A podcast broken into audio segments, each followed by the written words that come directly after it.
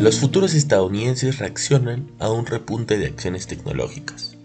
Inversiones al día llega gracias a New Road, tu mejor solución en inversiones. Contáctanos.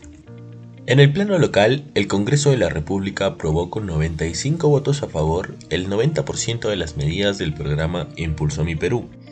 Esta medida forma parte del Plan de Reactivación Económica y tiene como objetivo apoyar el proceso de recuperación económica y crecimiento de los pequeños negocios a través del otorgamiento de una garantía del Gobierno Nacional. La ley autoriza hasta 2 mil millones de soles en garantías para créditos otorgados por las entidades del sistema financiero en favor de las micro y pequeñas empresas de todos los sectores económicos. De acuerdo a las estimaciones del Ministerio de Economía y Finanzas, estos préstamos alcanzarían a 139.860 negocios. Asimismo, este programa crediticio incluye un bono al buen pagador, lo cual permitirá que las tasas de interés de dichos créditos se reduzcan entre 5 y 7 puntos porcentuales. Para este nuevo mecanismo se destinarán 280 millones de soles. En los mercados internacionales, los futuros de los índices bursátiles de Estados Unidos subieron debido a un impulso de las acciones tecnológicas en el penúltimo día de negociación de lo que ha sido un año brutal para los mercados financieros. El repunte tecnológico fue un pequeño rayo de luz a medida que el año se acerca a su fin, con inversores nuevamente enfocados en los riesgos derivados a la propagación del COVID-19.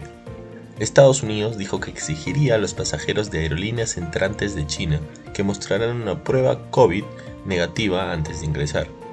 En cuanto a la data económica, se esperan los últimos datos sobre solicitudes semanales de desempleo, donde se pronostican que las solicitudes iniciales de desempleo totalizarán 223.000 para la semana del 24 de diciembre.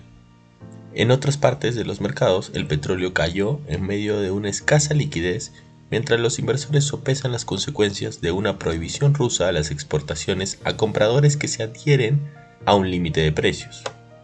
Por otro lado, la petrolera estadounidense ExxonMobil Corp está demandando a la Unión Europea en un intento por obligarla a eliminar el nuevo impuesto extraordinario del bloque a grupos petroleros, argumentando que Bruselas excedió su autoridad legal al imponer el impuesto.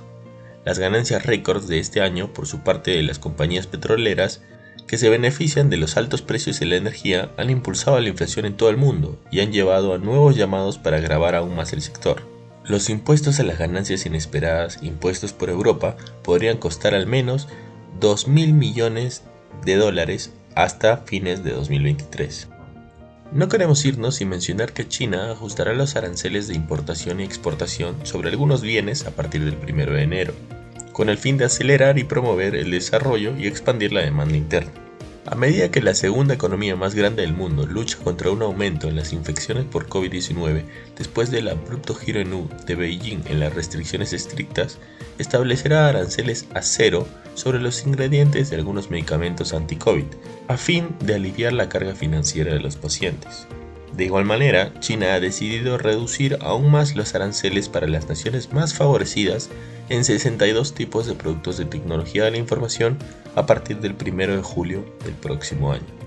Estas han sido las noticias más importantes de hoy, jueves 29 de diciembre del 2022. Yo soy Elmer Yamoca, que tengas un feliz jueves.